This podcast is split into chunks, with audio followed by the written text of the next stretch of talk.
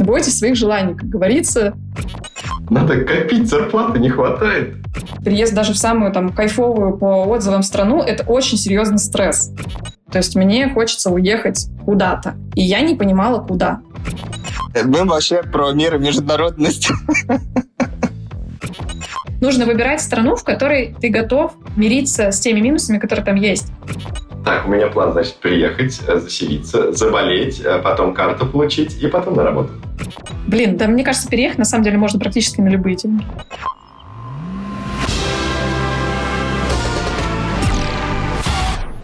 А чего так в России?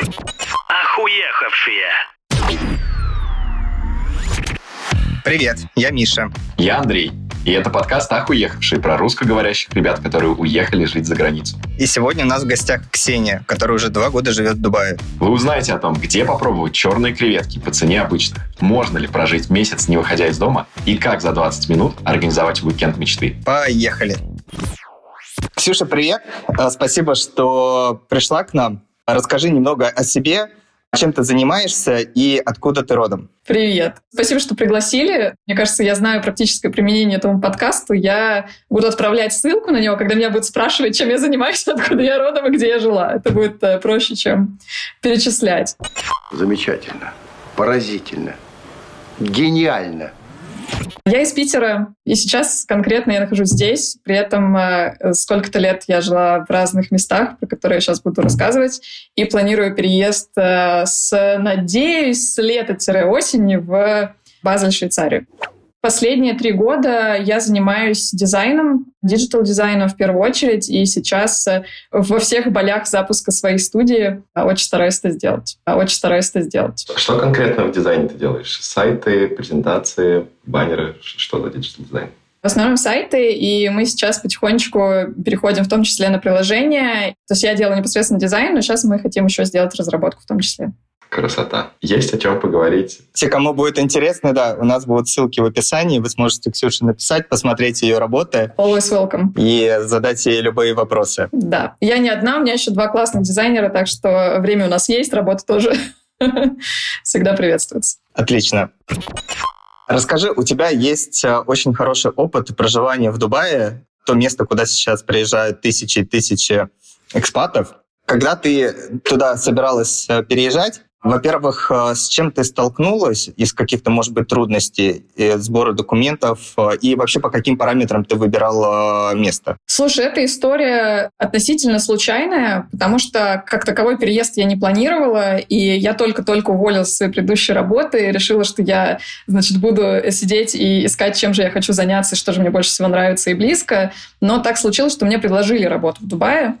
Причем самый прикол, что 20 февраля 2017 года у меня был куплен билет туда в отпуск, но при этом 31 января мне предложили там работу, хотя я там до этого никогда не была. Такое интересное совпадение. И, соответственно, тут была польза очень большая работодателя в том, что я не занималась непосредственно визой, я отправила фактически базовые документы, и работодатель под меня делал визу. Я знаю, что это наиболее распространенная практика, там есть много разных способов переехать, в частности, фриланс-визы, но когда за тебя это делает твоя компания, это великолепно. И таким образом получилось, что от первого интервью до переезда у меня прошло фактически две недели. То есть 31-го э, я первый раз собеседовалась, января, а 12 февраля я уже уехала. Часть документов я оставила здесь, в частности, там, например, диплом на апостиль, и потом я его просто присылала физически DHL, который тогда еще был в Дубай. Это был очень быстрый, очень резкий переезд. Поэтому я практически не выбирала. Слушай, а зачем тебе нужен был диплом? А для устройства на работу, просто для официального заключения контракта. Ты работал в Лукойле, правильно? Да.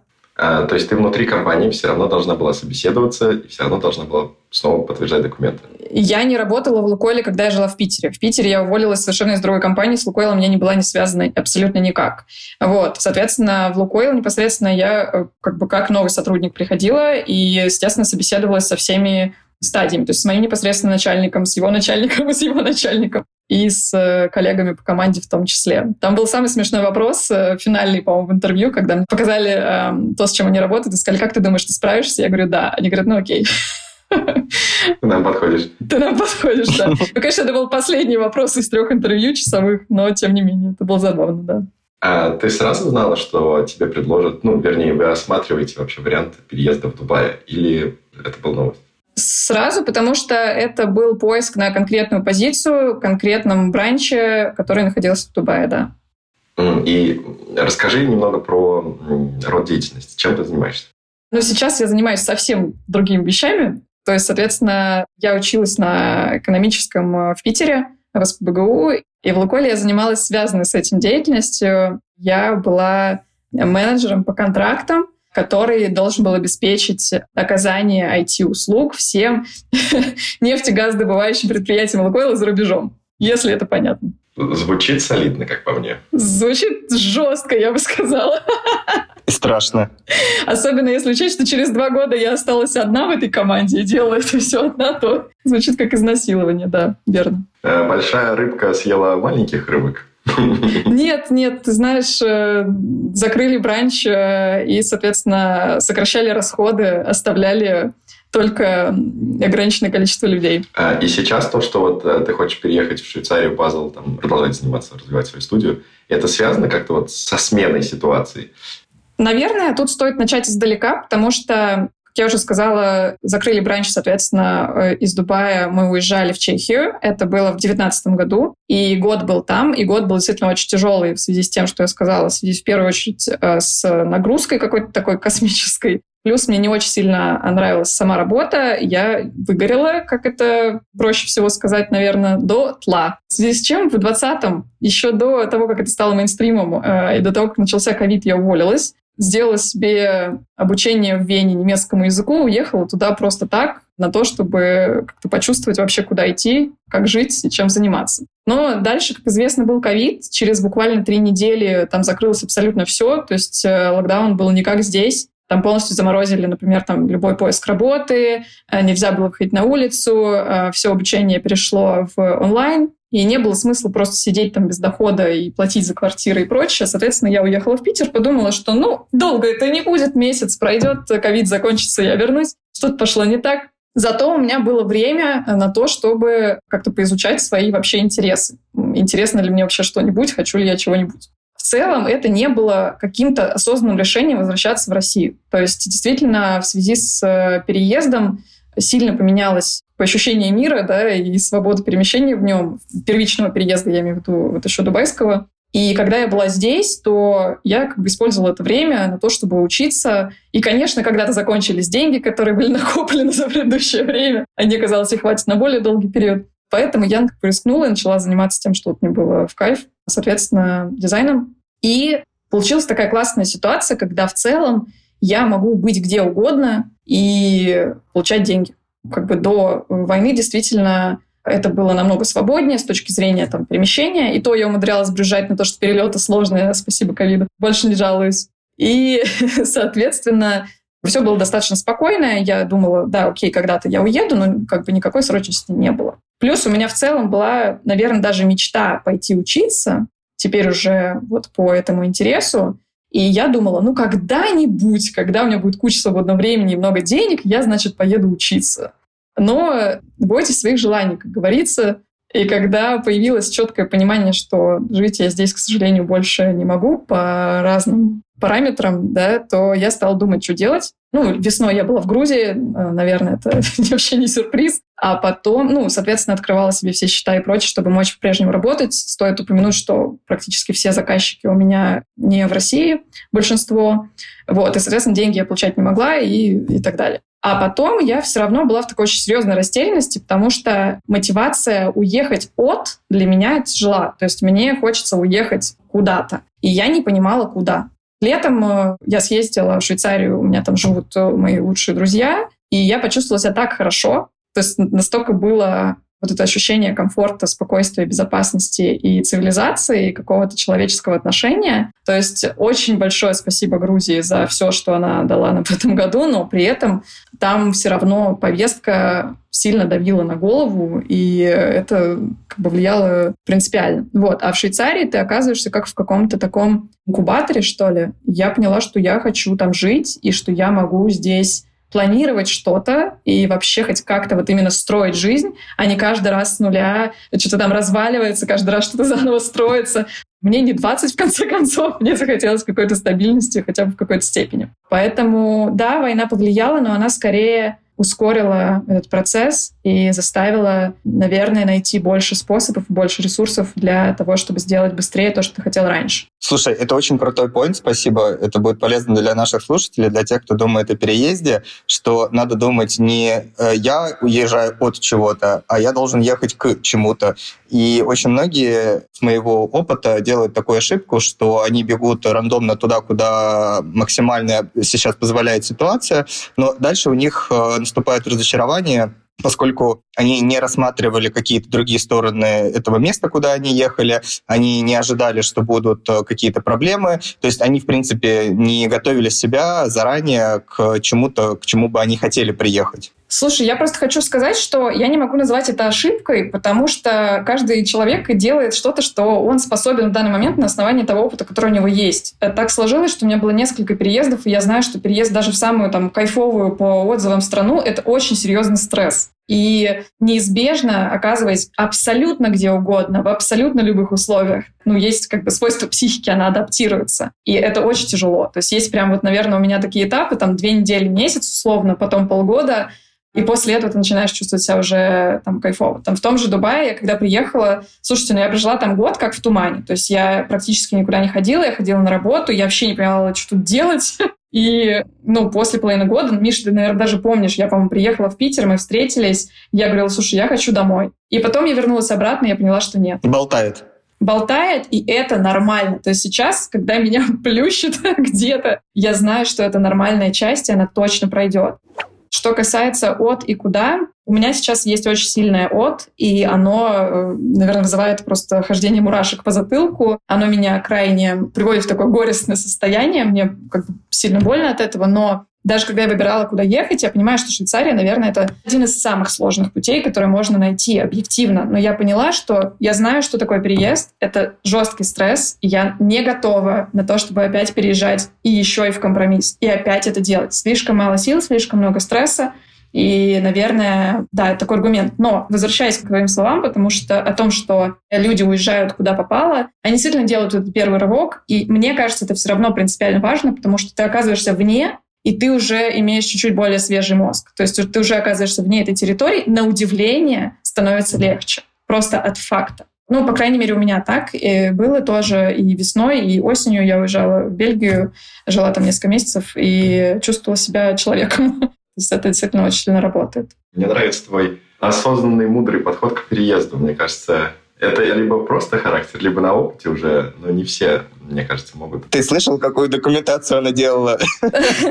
Слушай, ну это сочетание вещей, правда, сочетание, потому что э, когда, например, я уехала вот в Вену, то, что я говорила, да, в попытках вот этой вот э, поиска, опять же, места жизни, я думала, вот я буду кайфовать. То есть я знала район, в котором я буду жить. Я знала, что, там, что я буду учить немецкий, который мне хотелось учить. И все было как бы классно. Но вы не поверите, я эти три недели, помимо учебы, просидела дома, жрала и смотрела сериалы. Потому что вот этот долбанный стресс, он реально существует. И я вот тогда опешила от того, что действительно это не разовая история, это действительно происходит. И человек оказывается в абсолютно э, другом мире, даже если он ему близок по всяким параметрам. Мне кажется, вот даже многие ребята, которые либо имели опыт проживания долгосрочные, там полгода, год, может быть, два года где-то, потом возвращались домой и знают, э, например, в рамках, если Европы брать, то плюс-минус э, процессы все понятны. То есть ты понимаешь, как работают банки, где они могут находиться, где торговые центры, что есть почты, есть там какие-то регистрации. То есть, э, ну, просто другой язык, немного другая ментальность, немного там по-другому архитектура, районы, но все равно, приезжая в другую страну, ты сталкиваешься с большим количеством обязательных бытовых вопросов, которые тебя начинают жрать. Бомбить, я бы сказала. Начнем с вывоза мусора. И пакетов по 10 евро за мусорный пакет. Извини, пожалуйста. Да. Да. то есть ты все равно в шоке. Это вот, кстати, прикол, на самом деле, многих... Э, вот я сколько куда не приезжал, пожить там э, долгосрочно или краткосрочно, я всегда держал в голове, что первое время самые большие траты, потому что ты идешь все равно в самый дорогой магазин, ты покупаешь самые дорогие продукты, ты попадаешь на самые дорогие штрафы. А еще, на самом деле, такая банальная штука, как э, валюта, она же точно сбивает с толку. Ты такой смотришь, потому что ну 5 евро, да ну серьезно. на 20 евро, да вы серьезно. Ну и оно как бы очень быстро накидывается, действительно, переезд. Ты даже не знаешь, на что ты потратишь, но это всегда затратно, да. Но знаешь, я хочу обратить внимание, что, Миш, ты сказал, всего лишь меняется язык. Но представьте, меняется язык. Ты даже можешь на нем прекрасно разговаривать. Ну, ну как бы это меняет все. Тем более, ладно, это англоязычное, но, слушайте, мало где мы приезжаем, и там абсолютно все англоязычное. Это вот, кстати говоря, Дубай в этом плане кайф. Более того, Дубай в этом плане кайф, потому что там все не местные, ну, там реально все не местные, и поэтому ты чувствуешь себя более-менее дома. это очень забавно. То есть все отовсюду, и поэтому нет такого, что ты чужой. Но в целом язык и то, что, допустим, ты приезжаешь... Вот, кстати говоря, в Бельгии так было, что все местные. Это по сравнению с Дубаем другой мир. Ты думаешь, о, окей, я, кажется, приезжий. Это странно. Про валюту еще хотел добавить. Ты упомянула ну, разные валюты. У них же еще есть разные курсы. Я когда в Лондон переезжал, я копил себе сумму какую-то в рублях, перевел, сколько мне нужно денег, фунтов, рублей, все. Я такой, ну окей, вот моя планка, я на ее накопил, спокойно сижу. Потом какой-то был очередной кризис, уже не помню какой. Я понимаю, что вообще-то фунт подрос. Я такой, ну, дай-ка посмотрю, сколько. Он такой, 90 уже.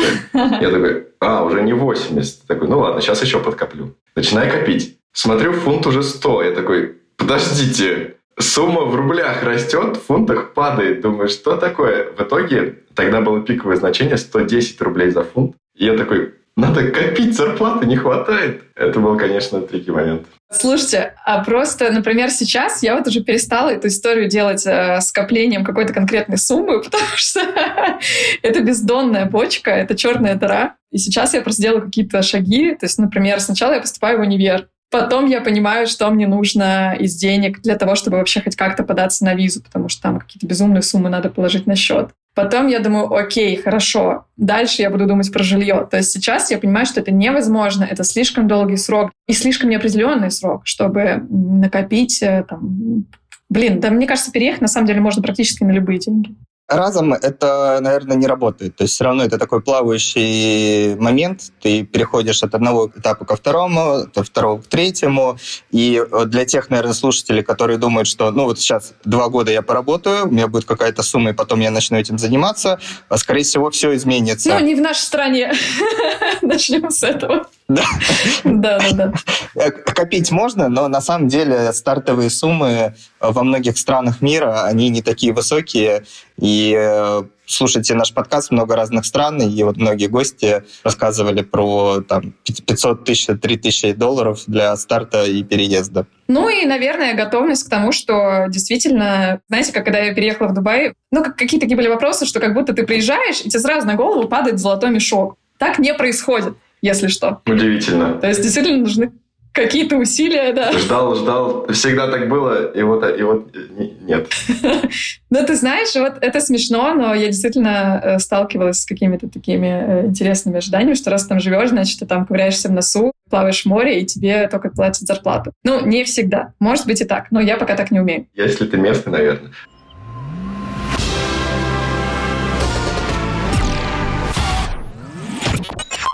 Расскажи, вот как про Дубай? Давайте вернемся к этой теме. Тебе дали документы, тебя пригласили 12 февраля или января ты переехала? Февраля. Февраля. Что дальше? Жилье, документы, карта, друзья. Что, что ты делала? Как ты адаптировалась там? Слушай, я боюсь сейчас э, слить Лукойл, потому что они очень сильно нами, ну, как бы не занимались с точки зрения переезда, как я потом узнала, перевозят многих по-другому, но неважно. Я взяла два чемоданчика ручной клади, потому что я думала, что в Дубае нельзя ходить в одежде, в которой есть э, голые руки или что-нибудь еще, а у меня такой одежды закрытой практически не было, еще и чтобы было не жарко. Я взяла эти два чемоданчика ручной клади, 12 февраля мне сказали, что у меня есть виза. Причем это была виза временная, это была бизнес-виза на trial period, три месяца. И на 13 мне купили билет. Соответственно, 13 в час ночи я прилетела, 14 в 9 утра я была на работе.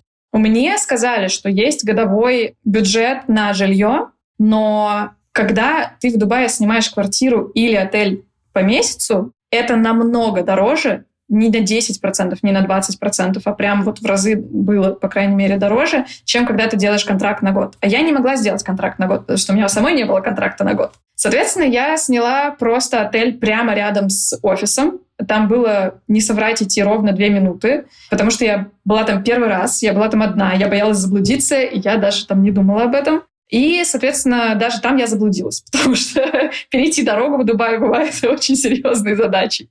И у меня было жилье просто обычный booking.com на, по-моему, пару недель, потому что я была уверена, что я сразу же найду квартиру, что там, господи, боже мой, делать. Мне дали такой ресурс, который называется dubizzle.com. Мне кажется, он до сих пор самый развитый с точки зрения поиска жилья и с точки зрения поиска работы в том числе. Я там нашла кое-как квартиры, которые сдаются таки по месяцу. В чем особенность? Что в Дубае, когда ты снимаешь квартиру, вот этот годовой контракт должен прийти в место, которое занимается коммуналкой, я не помню, как она называется, и заключить контракт на эту коммуналку на год. То есть, э, если ты хочешь снять по месяцу, то значит, что кто-то уже должен сделать это за тебя. И это было агентство. И за эти три месяца я нашла, кстати, очень классную квартиру. Я в итоге ее и сняла за год. Так случилось, что мне повезло. И за эти три месяца ты тратишь сильно больше, как бы, чем э, ну, вписывалось бы в твой бюджет на год. То есть действительно за первый год я платила больше, чем вот у меня был этот бюджет на квартиру, хотя он был реально приличный. Соответственно, шаги такие. Просто отель, потом, соответственно, по месяцу квартира дорогая, потом та же самая квартира намного дешевле, потому что меня приняли на работу, и у меня был контракт. Ну и все, и дальше там уже э, все просто. Что касается банков, нужен был тоже рабочий договор с демонстрацией дохода, чтобы тебе открыли счета. В принципе, это было недолго и несложно, но, конечно, если сравнивать банковскую систему Эмиратов и России, то, ну, по крайней мере, раньше, ну, наверное, и сейчас, то она сильно проигрывала. Потому что иногда в банке мне нужно было объяснять, как пересчитать там 100 долларов в дирхам. Чего? Доллар? В жизни не видел доллара. Ни у кого нет доллара. Покажите доллар. Это он! Какой красивый! Ну-ка шляпу сними, это же целый доллар! Никогда не ждешь такого от банка. Да, но это там такое бывает. В Дубае еще есть такая особенность, что там большинство сотрудников во всяких таких официальных учреждениях, они из Индии, и у них очень специфичное произношение. Это, кстати, было очень смешно, потому что мы пришли с моим начальником делать мне сим-карту, и я такая говорила ему, что я классно разговариваю на английском, и тут мне говорят там типа «хай», и я не понимаю, что мне говорят. Просто в моменте покупки сим-карты он на меня смотрит, я понимаю, что, в принципе, он и был на моем месте. В какой-то момент ты к этому привыкаешь, начинаешь понимать. Даже немножко начинаешь кивать головой, как они. Но был забавно. В банке, да, открывают счет э, после того, как ты приходишь, показываешь свой доход в первую очередь. В целом все.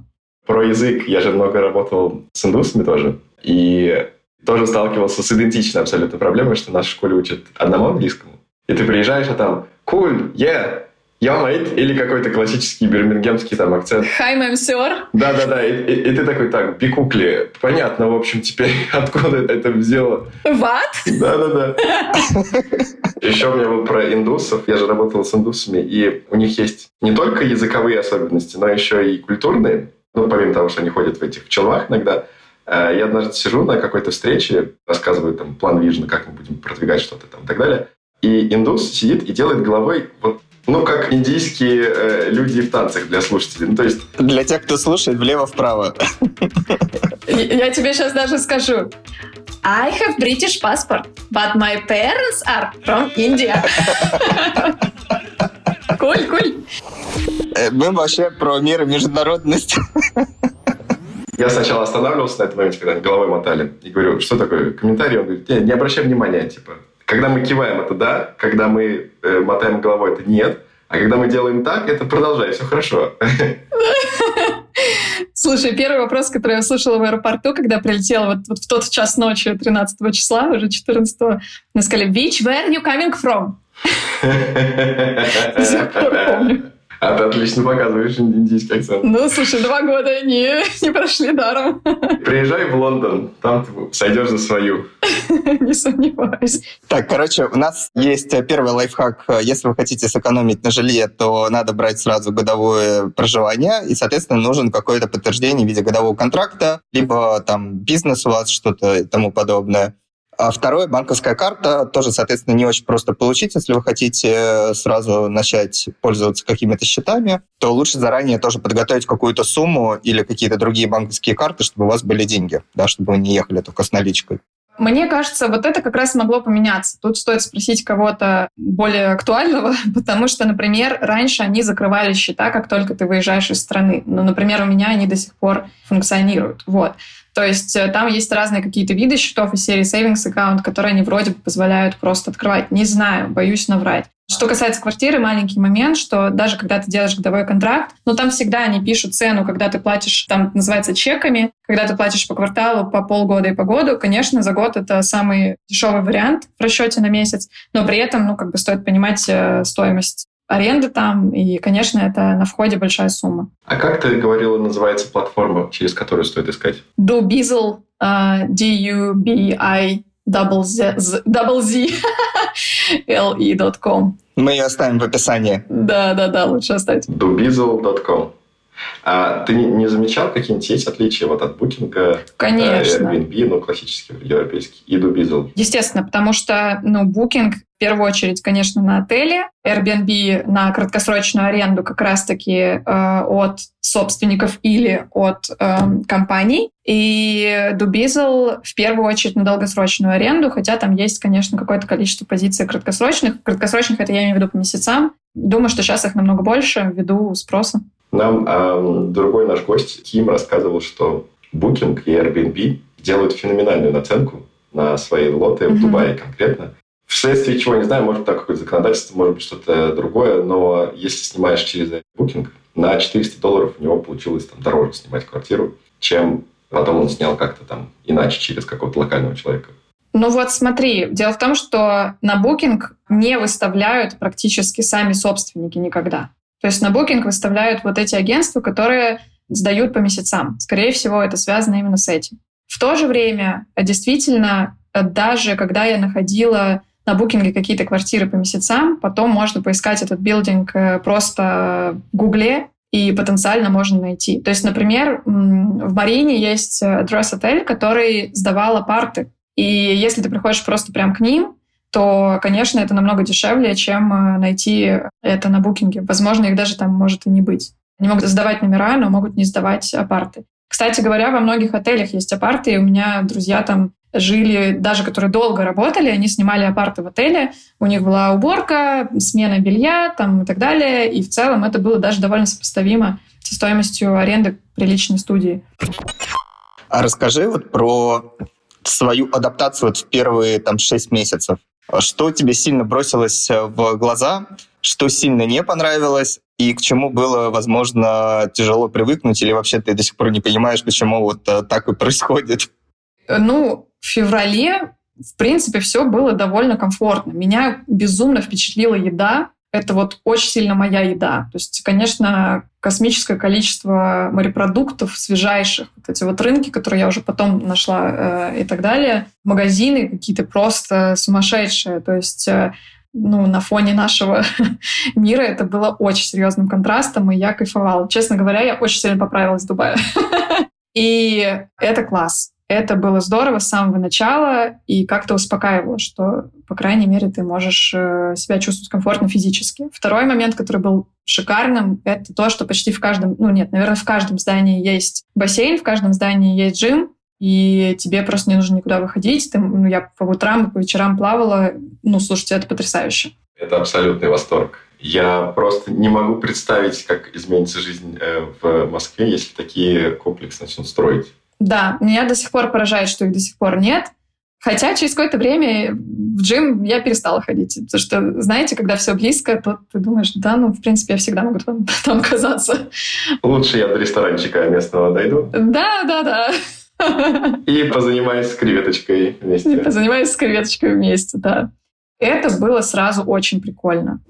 Третий момент — это я жила сразу... Вот, мне действительно повезло, наверное. Я с третьего, по-моему, просмотра нашла хорошее здание. Достаточно важно. Там не все здания классные. Очень быстро все стареет. И стареет в том плане, что, например, начинают плохо проходить трубы или там где-то заводятся тараканы, если там тоже живут разного рода люди. В моем здании было все супер. Был прекрасный вид, было чисто, было очень приятно, было очень безопасно. То есть э, у меня вообще пунктик на безопасности тут долгая история. Но когда у тебя э, в здании все стеклянное, там сидит человек, который примет твои посылки, которому ты можешь оставить ключи, чтобы он отдал клинеру, и клинер отдаст ему ключи, и ты вообще не паришься на этот счет. Это очень сильно расслабляет. Потом ты приезжаешь в Россию и забываешь, что, что ты приехал. Вот это было из очень приятного.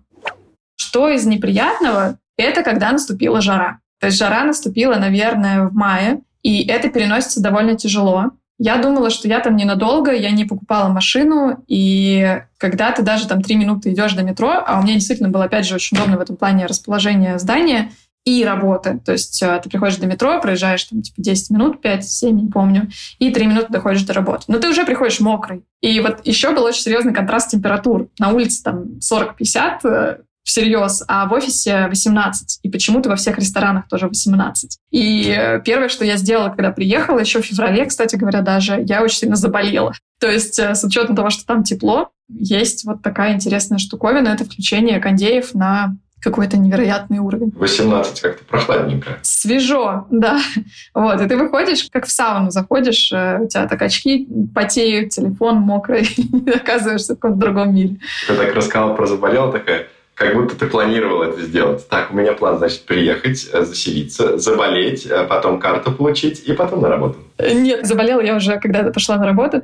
На самом деле, это был самый не запланированный ни по каким параметрам э, период моей жизни. Ты заболел, просто простудился. Вот на кондеях. Ну, да, да, да. Да, да, я думаю, что да. Как ты лечилась? Отличается ли процесс выздоровления там от э, российского?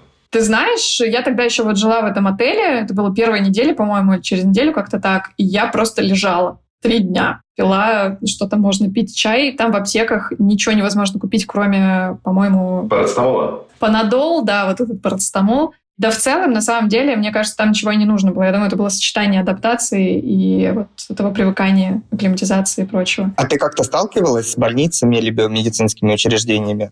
Да, позже сталкивалась. Здесь очень важная часть — это страховка, и я бы на ней не экономила. Она там дорогая, нам, по-моему, то ли частично, то ли целиком, не помню, оплачивала опять же компания, но наша страховка стоила порядка 4 тысяч долларов в год, и она включала в себя ну, большинство вещей, по-моему, кроме вот э, родов там и прочего. Это тоже можно было сделать, э, ну, соответственно, кому надо. Если у тебя хорошая страховка, в нее включены нормальные госпитали. Это принципиальная история. У меня был очень хороший опыт. Не буду вдаваться в детали, но мне даже там делали небольшую операцию, и все прошло супер гладко, очень э, как бы внимательно, и абсолютно не было никаких претензий. Хотя там очень многие жалуются на медицину, и я понимаю, почему. Нужно, как сказать, исследовать. Слушай, ты молодец, что страховку заранее сделала, потому что, в принципе, мне кажется, это для всех полезно, и для меня в частности. Ну, сейчас я уже сделал страховку, но тоже, когда приезжаешь, ты, по крайней мере, я в последнюю очередь думаю про страховку. Первую про так, работа есть, жилье есть, карточку есть, все, еда есть. Это вот то, к чему многие не привыкли, что дома можно всегда заплатить, в принципе, достаточно недорого, и ты получишь любой сервис. А если у тебя есть возможность э, кому-то позвонить, кто хоть как-то с этим связан может еще посоветовать, куда пойти, то ты, в принципе, себя чувствуешь очень комфортно. А когда ты приезжаешь за рубеж, где система строится больше не на частной медицине, а на государственной, и частная медицина, если она есть, то она супер дорогая, и вообще не факт, что ты туда даже попадешь, потому что тебя может даже не взять как иностранца клиника, то страховка — это вот единственная спасательная какая-то вещь, которая может хоть как-то покрыть какую-то большую часть расходов. Многие рассказывали, вот э, один из гостей, когда он приехал в Дубай, он летел с пересадкой, и ему надо было вырезать импедицит. И у него была уже дубайская страховка, но, видимо, не особо расширенная, и в итоге он заплатил суммарно 8 тысяч долларов за вот эту операцию. То есть и не готов он был к этому.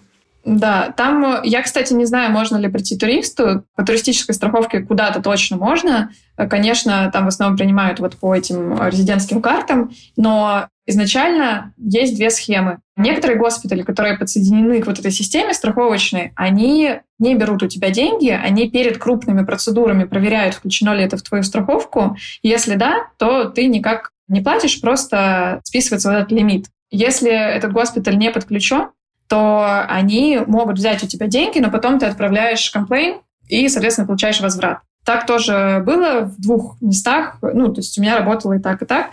Но когда я увидела чеки, по анализу крови на 400 долларов. И я думаю, окей. Я сама сделаю. Окей, я сама ее проанализирую. Красная, жидкая. Да-да-да, я ее сама возьму. Вот. Но здесь, опять же, не я молодец. Здесь это обязательное требование для работодателей. Они обязаны страховать сотрудников, но многие, конечно, на этом экономят и делают э, довольно паршивые страховки. А что насчет э, lifestyle'а? Ты из города, где очень много entertainment'а, достаточно развитого. А Я так понял, все равно с едой там более-менее в Дубае закрывается этот вопрос. То есть ты можешь, я так понимаю, попробовать, в принципе, любую кухню мира. Да. А, уже, я думаю, открылось еще больше ресторанов. Кроме грузинской. Там нет грузинской кухни? Почему-то раньше не было грузинской. Ну, вот сейчас, по-моему, что-то открыли, но тогда не было, представляете, ни одного ресторана. Ну вот, хачапурочки, все. Я думаю, у многих европейцев и у тех, кто уже в таких более европейских городах, западных городах, у них есть э, привыкание, что они могут сходить в какой-то музей, в театр, на какое-то представление, просто прогуляться по городу, что в Дубае, я так понимаю, в тяжелые такие солнечные дни, это очень сложно, и особо ты там, наверное, не погуляешь, потому что это в основном высотки-высотки, большие длинные районы, и в основном всякие типа Дубай-молы. Вот э, лайфстайл, вот чего, может быть, не хватало или, в принципе, с этим смирилась?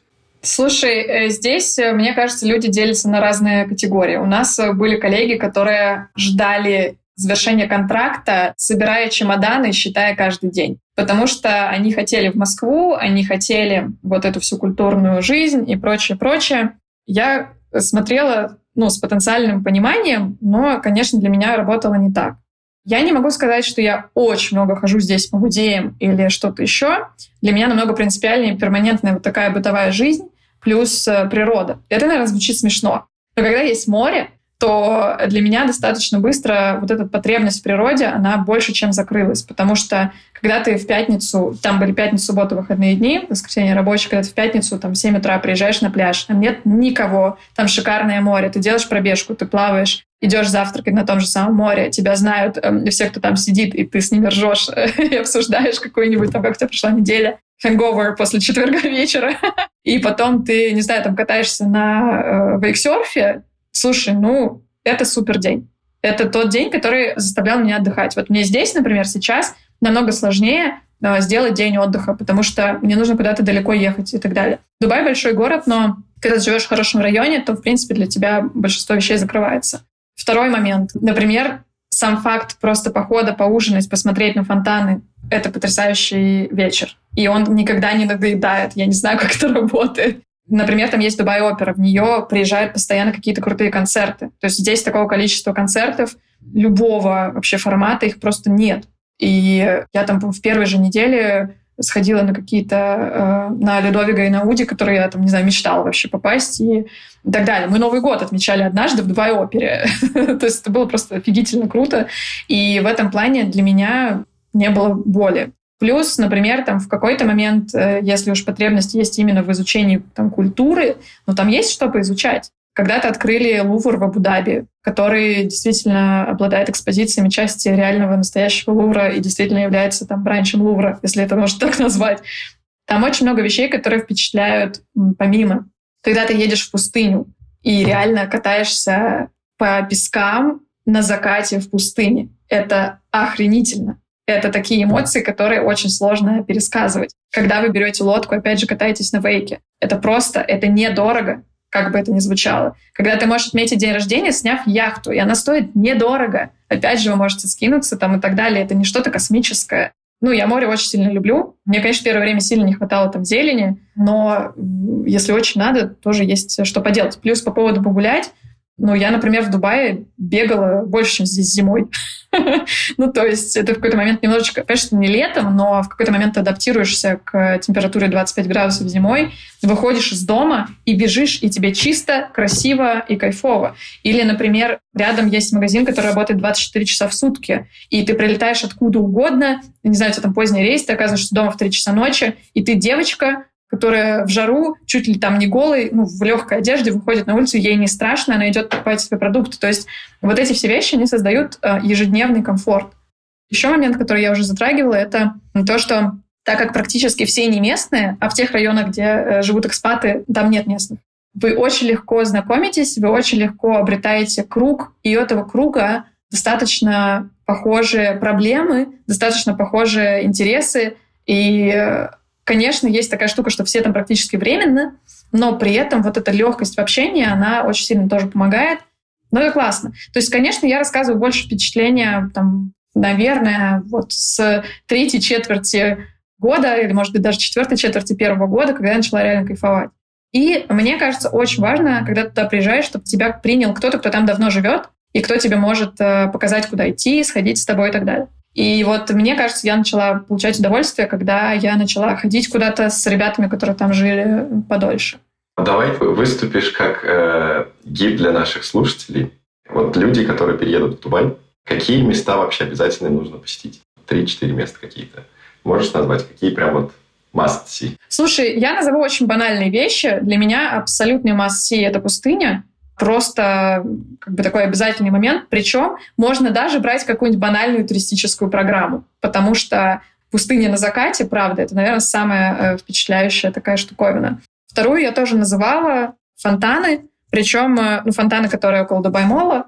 Не знаю, как это работает, я чуть не плакала каждый раз. Там можно либо стоять просто на мостике со стороны Сук-Аль-Бахар, я только что не выругалась, это название рынка, либо там есть два ну, может быть, сейчас уже явно больше, но э, одно из мест, в котором мне больше всего нравилось смотреть фонтаны, это африканский ресторан в Дубай-Моле, он называется Tribes, как-то так, племена. Это, правда, всегда клево. Потом я бы сходила, опять же, из банального, но в Бурж-Халифу наверх на рассвете. Когда там обычное время, там очень много людей, жутко тесно и немножко не кайфово.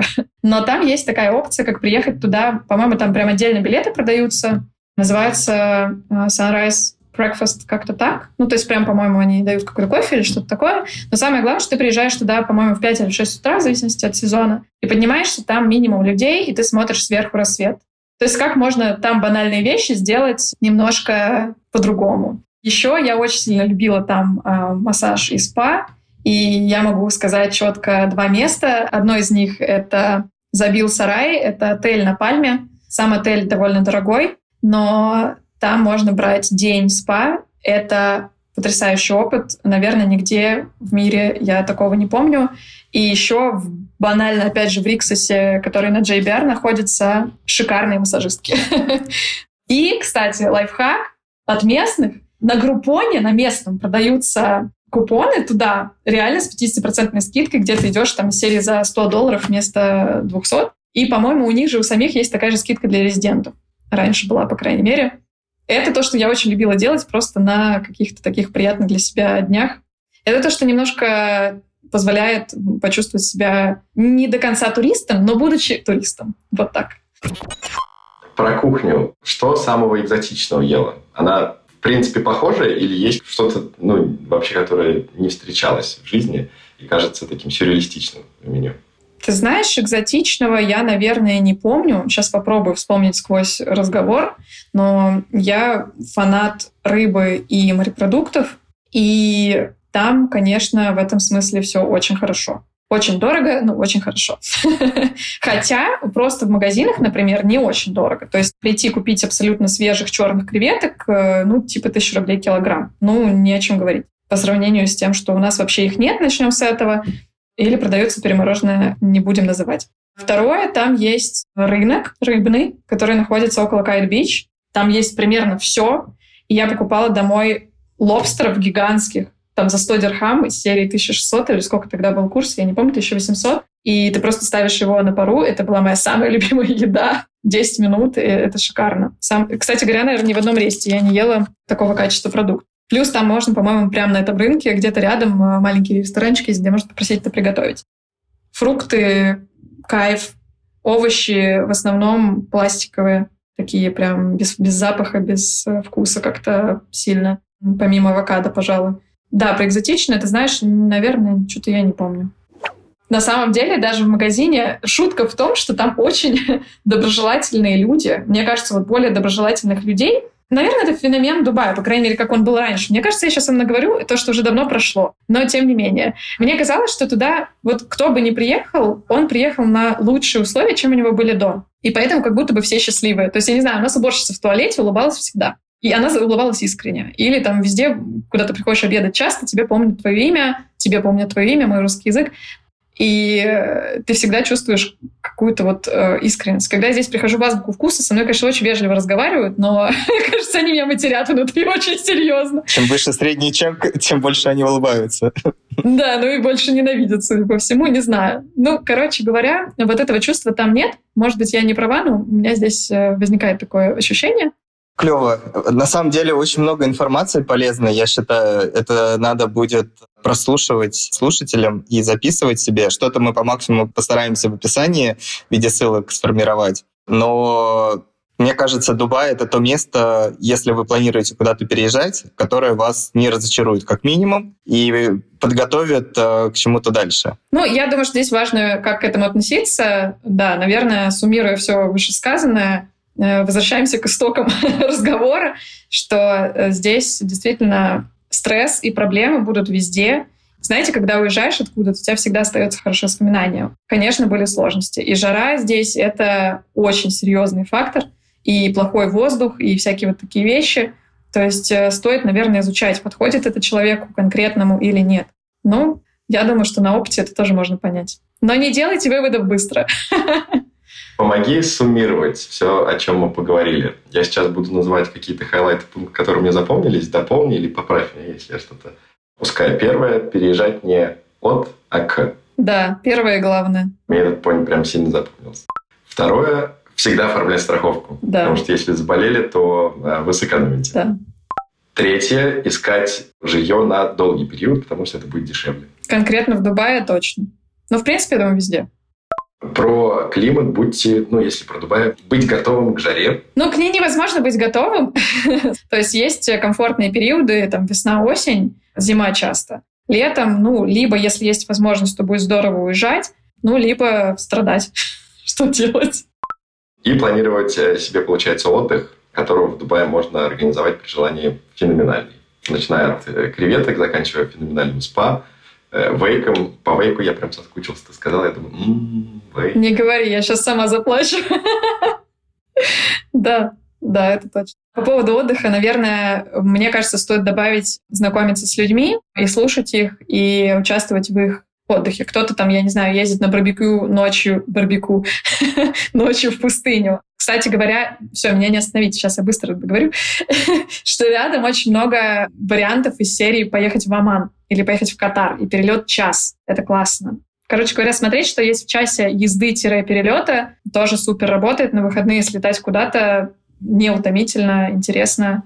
И я так понимаю, не так дорого на самом деле. Нет, вообще нет. Ну, сами страны, конечно, дорогие, то есть отели довольно дорогие. Но я бы сказала, что за такие деньги, например, в Европе такого качества отель ты не снимешь. То есть там большие площади, там часто хороший сервис. Ну, вот особенно сейчас с ростом цен каким-то колоссальным, который сейчас я вижу в Европе по отелям, ну, или там в Америке. Нет. Соотношение цена-качество отеля в Дубае, конечно, я думаю, было лучше. Но надо в новые ехать чаще всего. Есть ли какой-то вопрос, который мы не задали, или какая-то тема, которую бы ты хотела еще раскрыть? Ну, это все мы немножко это затронули, но я бы хотела, чтобы люди не э, стремились, ну, по себе я вот думаю, такой бы себе совет я себе дала, что не стремиться за тем, что кому-то нравится, а стремиться за тем, что подходит тебе. Потому что интересно бывает, как ты оказываешься где-то, и ты чувствуешь просто, что тебе здесь хорошо. В частности, про ту же Швейцарию ругаются очень на многие вещи, про Дубай ругаются на очень многие вещи. Но, знаете, можно идти ругаться и думать, все, кайф, не отлично. Вот нужно выбирать страну, в которой ты готов мириться с теми минусами, которые там есть. Я ненавижу фразу «везде свои проблемы», потому что она как будто бы обесценивает факт переезда куда-то. Да, везде свои проблемы, но где-то те проблемы, с которыми ты готов мириться, а где-то те проблемы, с которыми ты не готов мириться. И вот сейчас, например, здесь те проблемы, с которыми я не готова мириться. И для меня разные минусы, которые могут быть в тех местах, которые я выбираю для переезда, они намного менее значительны, чем вот большие ценностные блоки, которые сохраняются. То есть это очень важно знать и помнить, что нет идеального места для всех точно нет. То есть может быть идеальное место для каждого конкретного человека, где вот он чувствует себя дома. Я даже в Дубае, наверное, второй год я говорила, даже когда из Питера летела, я говорила, я лечу домой. Наверное, вот такое чувствование себя — это самый большой мой совет, который я могу дать. Круто. Класс. Спасибо большое. Не только познавательно получилось, но и как-то гармонично, осознанно, что ли. Спасибо тебе большое, Ксюша, за это интервью. Спасибо вам большое. Мне было очень интересно вспомнить былое. И будет еще много всего впереди прекрасного. Это точно. Это был подкаст «Охуехавший» про русскоговорящих ребят, которые уехали жить за границу. Пишите страны, которые вам интересны, прямо к нам в комментарии, и мы запишем выпуск специально про них. А если хотите стать гостем, напишите нам на электронную почту. А пока спасибо, что слушаете нас, и до следующего выпуска через неделю. Пока-пока. Чао-чао.